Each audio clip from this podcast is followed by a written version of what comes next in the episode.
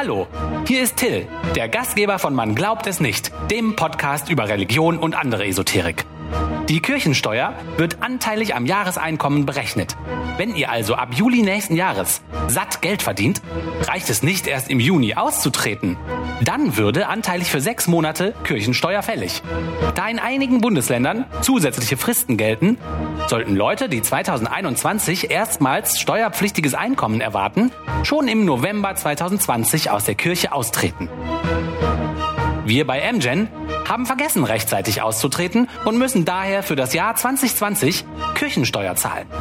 Um den fälligen Betrag aufzubringen, schalten wir in den kommenden Episoden Werbung. Herzlich willkommen bei Man glaubt es nicht, eurem Podcast zu Religion und anderer Esoterik, zu gesellschaftlichen und politischen Fragen aus atheistischer und humanistischer Sicht. Heute ist der 23. Mai 2020. Es ist irgendwie gar kein Kuchen mehr übrig. Es ist kaum noch Kuchen übrig, aber wir sitzen hier zu dritt. Martina, hallo. Oliver, hallo. Hallo. Hey. Ich bin Till. Und wir steigen direkt ein. Ich habe nämlich mal gesagt, es gibt ist kein Kuchen mehr. Es ist noch so viel Kuchen übrig, weil um damit anzudeuten, dass Martina gefräßig ist. ähm, und da hast du das sechs oder acht Mal vor ähm, irgendwas geschnitten und dann haben sich die Leute auf Twitter lustig gemacht. Was ist denn für Kuchen sagt? Dass immer noch so viel davon da ist. Ja, das ist halt auf einmal zum Selbstläufer geworden, ne? Ihr seid gemein. Ja, das stimmt. Aber auch zu uns selbst. Und zu mir sind sie auch noch gemeint. Du hast irgendwie rausgefunden, dass sich auch Leute über mich lustig machen. Ich habe das überhaupt nicht verstanden, aber offensichtlich hat sich jemand über mich lustig gemacht. Nein, Rausgefunden. ich habe das ich nicht mehr. Doch, da hast du unter irgendeinem Post geschrieben bei den Kommentaren, Till, die machen sich über dich lustig. aber weil ich das nicht verstanden habe, habe ich das nicht weiter kommentiert. Weil mir das zu peinlich war, zuzugeben, dass ich das nicht verstanden habe. Hörerinnen beschimpfen Podcasterinnen. Kommentieren, kommentieren, kommentieren. Uns haben zu den letzten paar Folgen mal wieder viele Kommentare erreicht, aber bevor ich äh, in die Zitate einsteige, ähm, habe ich noch einen Kommentar, den ich selber habe. Und zwar gab es ein paar Mal die Diskussion darum, ob es gut oder schlecht ist, ähm, die Sprache und die Wortwahl von, ja, von Kirchen und äh, christlichen Lobbyorganisationen zu übernehmen. Und uns ist aufgefallen, dass wir öfter, als wir denken, vielleicht einfach so ähm, das Sprech der Kirche übernehmen und damit irgendwie Erzählstrukturen unterstützen, die uns eigentlich gar nicht so recht sind. Ähm, und da ist mir aufgefallen, danach, da habe ich die Zeitung Die Zeit durchgeblättert und da habe ich entdeckt, da gibt es regelmäßig eine Rubrik, die heißt Glauben und Zweifeln. Und da habe ich gedacht, das ist ja genau das Ding, ne? Glauben und Zweifeln. Ich habe mich total geärgert, dass das überhaupt so heißt. Das hört sich ja schon so, das ist ja schon ein Framing in dem Titel dieser Rubrik, ne? Die einen sind die Normalen, die glauben, und die anderen sind die, die Doofen, die dann daran zweifeln müssen. Ne? Man hätte die Rubrik ja auch nennen können, ganz normaler Mensch und Geschichtenausdenker. Oder sowas. Das hat natürlich auch einen Bias. Aber ja, aber nicht die Zeit. Die ist doch religiös durchtränkt. Durchtränkt. und Ganz das zeigt sich dann auch da, ne? Also ähm, dieser Sprachgebrauch, der ist echt an jeder Ecke zu sehen. Fand ich ganz interessant. Naja, wir geben uns Mühe. Ne? Wir geben aber uns es klappt Mühe. halt nicht immer. Nee. Die zweite kleine Sache, die nicht direkt mit euren Kommentaren im Blog zu tun hat, äh, da müsst ihr jetzt leider durch. Ich werde euch ein Gedicht vorlesen. Und zwar von Ernst Jandl. Die Seele.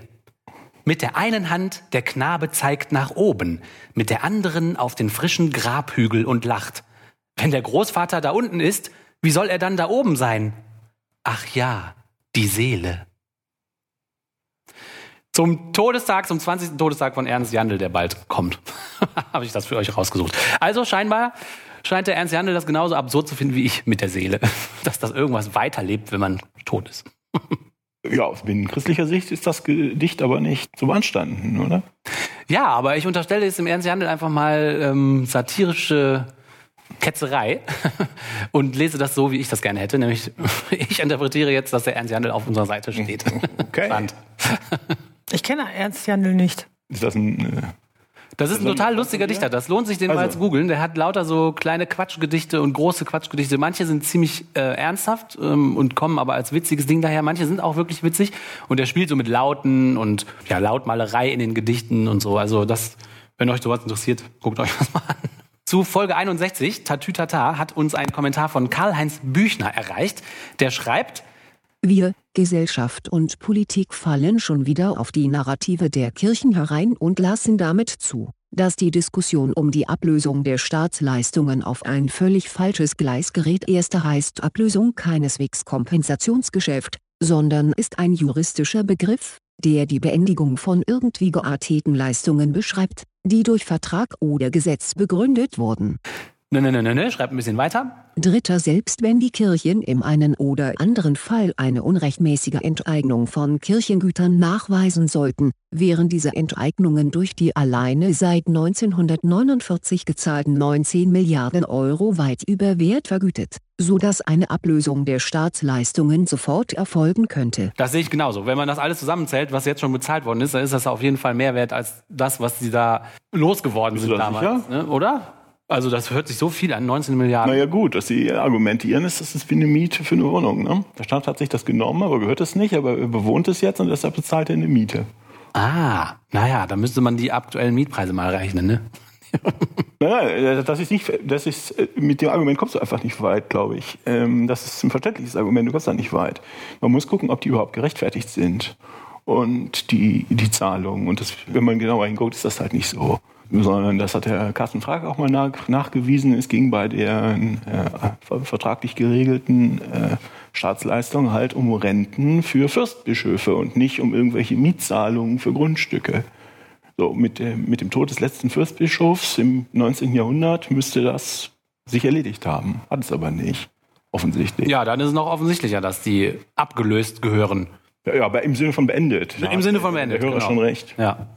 Zu Folge 60, dem kosmischen Filter, da haben uns einige Kommentare erreicht, was ich ganz nett fand. Und ähm, viele von euch haben da so ein bisschen mit uns zusammen spekuliert, was es jetzt sein könnte. Und äh, das ist ja auch so ein bisschen ein Science-Fiction-Thema schon fast. Und ich fand es ganz cool, dass ihr da so drauf eingestiegen seid.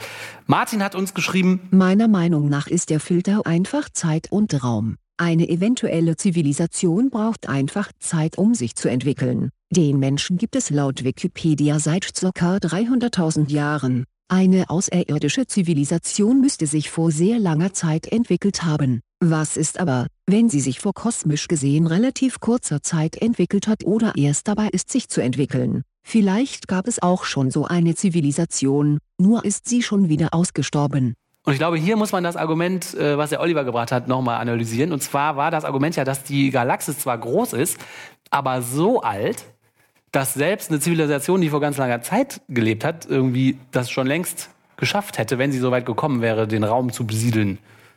Ne? Und das ist, glaube ich, der, das ist irgendwie schwer sich vorzustellen, aber ich glaube, daran hakt hier das Argument von Martin. Ja, stimmt.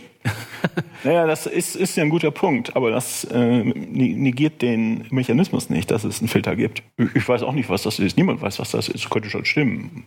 Genau, wenn er schreibt, vielleicht gab es auch schon so eine Situation, nur sie ist schon wieder ausgestorben, dann ist ja genau das der Filter. Genau. Dann müsste man wissen, warum ist sie ausgestorben. Das Genau. wäre dann der Filter halt. Ne? Und auch so, dass wir es nicht mehr wahrnehmen können. Ne? Könnte es nicht sein, dass wir einfach die Ersten sind? Dann läge der Filter schon hinter uns und wir wären die Einzigen, die durchgekommen sind. Bisher. Könnte sein. Könnte sein. Einer war ja wahrscheinlich mal der Erste. Der Und Erste. wundert sich darüber, dass uns keine da sind. Ja, ich hatte ja vermutet, äh, dass es vielleicht sein kann, dass ganz viele da sind, nur wir die nicht wahrnehmen, weil wir noch nicht genug wissen, um eine Art zu gucken oder zu hören, noch nicht gelernt haben, äh, mit der wir die dann alle sehen könnten. Und zu dem Gedanken schreibt Willi, Antilles es gibt vieles, was wir einfach noch nicht wissen, angelehnt, Zeitdilatation, zwinkerndes Gesicht, wir alle im Universum sind zwar da, nur wir können uns nicht wahrnehmen, da wir zeitverschoben existieren und damit eben auch deren Konstruktionen, Radiowellen etc. nur in unserem Zeitstrahl wahrnehmen. Ja, ich mh, glaube, da muss noch mal jemand seinen Einstein lesen. ja, ich glaube auch, hier wird so, mir kann schon, kommt das so vor, als ob der glaubt, das gäbe jetzt irgendwie parallele Zeitstrahlen, in denen man sich nicht treffen kann oder irgendwie sowas. Selbe Universum, aber verschiedene Schienen, so wie bei Zurück in die Zukunft oder sowas. Ich weiß es nicht. Das ist, glaube ich, so nicht. kommt mir auch komisch vor. Und wenn es so wäre, könnte es, würde es keinen Sinn machen, darüber zu reden. Weil wenn wir selber sagen, wir können nichts über diesen anderen Zeitstrahl wissen, dann können wir genau da das Gespräch beenden, oder? Ja. ja, aber äh, das ist, ist, ist ich glaube, das ist so nicht. Ich glaube es auch Da nicht. hat der Hörer sich vertan. Aber parallele Universen gibt es ja schon, oder? Aber was ist ein paralleles Universum? Ist das einfach ein anderes Universum oder ist das ein Universum, was genauso wie unseres ist, nur grün? Ja. Oder in einer anderen Zeit.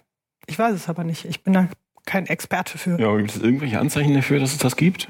Martina guckt, Ich weiß verrätselt. Martina, ich will mehr Erfolg im Leben. Und was tust du dafür? Ich habe Claudia Schiffer die Haare abgekauft und sie mir an den Kopf geklebt. Ein guter Anfang, Oliver, ein guter Anfang. Aber hast du schon mal darüber nachgedacht, den Rechtsweg einzuschlagen?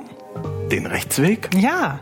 Die ukrainische Kanzlei von Ivana Rippov ist darauf spezialisiert, Gott zu verklagen und so ihren chronisch erfolglosen Mandanten einige ihrer Sorgen abzunehmen. Ivana Rippov bringt mir mehr Erfolg im Leben? Ivana Rippov und Partner, Minsk. Wir wollen nur ihr Bestes und davon alles. Ich finde immer schwer, was man damit eigentlich meint. Paralleluniversen, parallele Zeitstrahlen. Wenn der nächste Satz dann ist, ja, das äh, sind so Zeitstrahlen, die existieren, aber wir können da nicht reingucken. Also es gibt eigentlich Oder- zwei Möglichkeiten. Entweder das, äh, es gibt, also wenn es, sollte es parallele Universen geben, was auch immer das ist, gibt es zwei Möglichkeiten. Entweder die inter- interagieren mit unserem Universum oder sie interagieren nicht.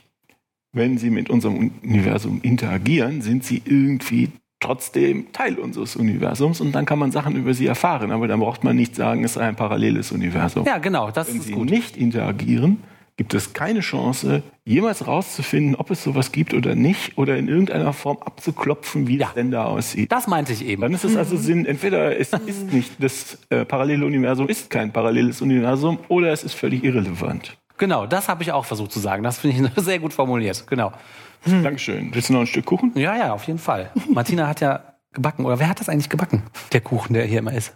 Genau. Dr. Klöten hat das gebacken. Natürlich reich an Schinken.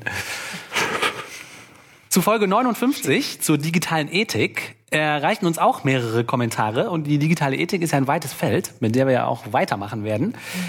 Ähm, so far haben wir hier einen Kommentar von User Bernhard aus Bielefeld. Ich muss jetzt mal das selbstfahrende Auto ein Stück weit vor Oliver verteidigen. Ich bin zwar grundsätzlich deiner Meinung, dass das vermutlich noch lange dauern wird, bis das wirklich in fast jeder Situation zuverlässig funktioniert und viele im öffentlichen Diskurs viel zu naiv sind, wenn sie behaupten, dass das jetzt unmittelbar vor der Tür stehen wird, aber besonders die Tesla-Autopiloten funktionieren in vielen Situationen schon recht gut. Also ehrlich gesagt ist das eine Diskussion, da geht's, das ist ja rein technisch. Also wir sind jetzt dabei zu diskutieren, wie weit ist die Technik, aber hat das was mit Ethik zu tun, wenn man diskutiert, wann jetzt ich der hab den- Autopilot ich hab fertig Wir haben ist? das Lieblingsauto der Leute beleidigt. Genauso sch- schlimmer wäre es nur noch zu sagen, ich äh, esse kein Fleisch oder äh, benutze gendergerechte Sprache. Wollen wir jetzt wirklich über das Auto reden? Eben, das äh, genau, das finde ich nämlich auch. Also das, das ist Also eine ich technische. könnte eine, eine Stunde über Au- Autopiloten reden, aber ähm, das muss vielleicht jetzt nicht sein. Nee, genau. Das, Vielleicht nebenan in meinem Autopiloten-Podcast. genau. Wenn man im Tesla sitzt und der Autopilot los ist, kann man äh, wunderbar den Podcast hören. Na gut, also diese technische Diskussion ist vielleicht auch gar nicht die ethische. Ne? Auch User Rainer ist der Meinung, Ich glaube, da muss sich jemand nochmal mit Tesla auseinandersetzen. Die Autos können schon einiges. so, also dasselbe Argument, dieses wunderschön das Auto. Aber jetzt äh, kommt. Ja, ist ein super Auto, ne? bevor jetzt hier die Leute böse werden. Ich bin, bin, Tesla ist eine super Firma. Ich hatte eine ganze Weile mein Geld dahin getan, wo mein Mund ist und äh, Aktien gekauft. Und ich finde, es ist eine super Firma und es ist ein super Auto. Es kann nur nicht von selber fahren. Und kann das auch nicht in den nächsten zehn Jahren. Ja, jetzt hat aber Rainer noch eine Anmerkung, die mehr in Richtung von der Ethikfrage geht. Nämlich er schreibt, Das Auto gerät in einen Unfall. Wer ist schuld? Wer haftet? Fahrer oder der Konzern wegen mangelhafter Programmierung? Das sind Fragen, die geklärt werden müssen. Korrekt. und das ist auch eine ethische Frage dann, ne? Also das finde ich hat mehr mit dem Gebiet Ethik zu tun, als wann ist es soweit? Was das, Jo. das jetzt den Aschenbecher selber Klar, ausleert. da gibt's ja auch keine eindeutige, klare Antwort drauf. Genau, noch, noch nicht, ne? Also genau das sieht auch Bernd Kammermeier so, der schreibt darunter. Das sind Fragen, die nie geklärt werden können. Und ich weiß nicht, ob, das, ob man das so stehen lassen kann. Kann man das nie klären? Sind das ethische Fragen, die man nie klären kann? Ja, man kann sich schon für irgendwas entscheiden. Muss, muss man dann ja irgendwann, wie man das halt rechtlich festlegt. Oder algorithmisch. Ja. Ja, aber ist, ich, vielleicht meint der Bernd Kammermeier, das sind Fragen, die man nie richtig beantworten kann. Also komplett richtig. Man hat da immer eine Abwägung. Man kann sich annähern immer weiter, ne? Und das versuchen. Ja, das ist halt schwierig. ne? Ich hatte, ich weiß nicht, ob ich das letztes Mal genannt habe, diese Moral Machine gibt's ja vom MIT, das ist ja ganz interessant, da mal so durchzuklicken und da geht es halt darum, was für ein ja, Bias oder welche unterschwellige Einstellung vielleicht hat man da auch selber. Und da werden genau diese äh, oder werden so Situationen gegenübergestellt. Geht's jetzt, ja, mangelhafter Programmierung ist ja nochmal was anderes, ne? Wer ist schuld? Da geht's ja eher darum, wie entscheidet man sich? Und da muss man eben abwägen, nehme ich jetzt eben zwei Ärzte, die ich überfahre, oder eine Mutter mit einem Kind? Das muss man halt irgendwann mal festlegen. Ja. Will ich das überhaupt, diese Informationen, will ich die überhaupt wissen, dass das Ärzte sind, dass das vielleicht Leute sind, die schon Krebs haben? Solche Sachen kommen da auch vor. Diese Person hat Krebs, diese Person ist gesund. Über wen soll das Auto fahren? Da gibt es jetzt Ja. keine also da gibt es keine richtige Entscheidung. Das ist ein Mann, das ist eine Frau. Aber irgendwie, ne, also irgendeine Regel braucht das Auto, wenn es da Ja. nicht mehr ausweichen kann. Und da würde ich jetzt zustimmen. Da gibt es viele Fragen, die halt nicht geklärt werden können. Ja, vielleicht ist das auch ein Prozess, der immer weitergeht und die Meinung darüber, wie man die Frage beantwortet oder wie man das Auto dann programmiert, verändert sich vielleicht auch im Laufe der Jahrzehnte, die so kommen mag. Ne? Vielleicht gibt es eine Generation, die wird das so sehen und die nächste programmiert das Auto um, weil sich die Meinungen da geändert haben. Ja, das ist ja eben mit Also- so mit Normen und Ethik, das Ja. entwick entwickelt sich ja alles weiter. Ne? Ja. Das kann halt sich sehr unschön entwickeln. Dass man ganz klar sagt, ja, dass man ganz klar sagt, ja, also hallo. Ich meine, da, wie gesagt, ist interessant, das mal so durchzuklicken, dass man klar sagt, so, hallo, Mhm. der hat Krebs, das ist eine angesehene Ärztin, die viele äh, Leben retten kann. Ist doch logisch, über wen man fährt. Ja, das sind krasse Fragen. Ne? Mann, Frau. Worüber fährt man? Kind, älterer Herr, über wen fährt man? Nicht ganz einfach. Man hat wahrscheinlich so eine intuitive Tendenz. Mhm. Man muss sich da irgendwie entscheiden. Ich begrüße die Ankunft der selbstfahrenden Autos. Wirklich, ne, wenn man das so sieht, denkt man, ach du liebe Zeit. Ach du Scheiße. Ja, auf der anderen Seite, ich habe da beim äh, halt so ein ja, ein Interview, ich weiß nicht, ob ich das beim letzten Mal erzählt habe, ein Interview gehört mit einem, mit einem Philosophen, der halt sagte, ja, aber das sind halt Fragen, die kann man eigentlich nicht klären. Das sind wirklich so ethische, ein ethisches Dilemma, in das man sich da äh, reinbegibt. Aber wenn die selbstfahrenden Autos insgesamt weniger Schaden anrichten als die Leute selber, die fahren, muss man halt da zu irgendeiner oder sollte man zu einer Lösung kommen. Weil man kann ja auch sagen, ja, okay, wenn man diese Fragen nicht lösen kann, dann darf das Auto halt nicht selber fahren. Hm? Wenn aber ein selbstfahrendes Auto sehr viel wen weniger Leute äh, tot fährt als Menschen, kann man ja nicht nur, weil man davor zurückschreckt, hier eine, äh, eine Entscheidung zu treffen, das fallen lassen. Mhm, stimmt, das finde ich auch einen guten, guten Gedanken. Wenn die Bilanz dadurch insgesamt viel besser ausfällt, muss man sich einmal die Mühe machen, diese Kackfragen zu beantworten, auch wenn es unangenehm ist. Ne? Ja, es ist auf jeden Fall schwierig. Aber es gibt ja so Ansätze, ich bin da kein Spezialist für, aber es gibt bestimmt äh, Leute äh, oder es gibt bestimmt Ansätze, die vielleicht auch so einen Zufallsgenerator da drin haben oder keine Ahnung. Ich meine, in der Medizin kann man ja auch Dinge berechnen und sich dann entscheiden. Für Jo. Behandlung oder gegen Behandlung. Ja. Also Lebensqualität oder verbleibende Jahre, mal Qualität, sowas, ne? Endgültig geklärt ist wahrscheinlich schwierig, ja, an vielen Stellen hier. Haben wir's? Wir haben's. Der Kuchen ist ja auch alle. Gonna take us out?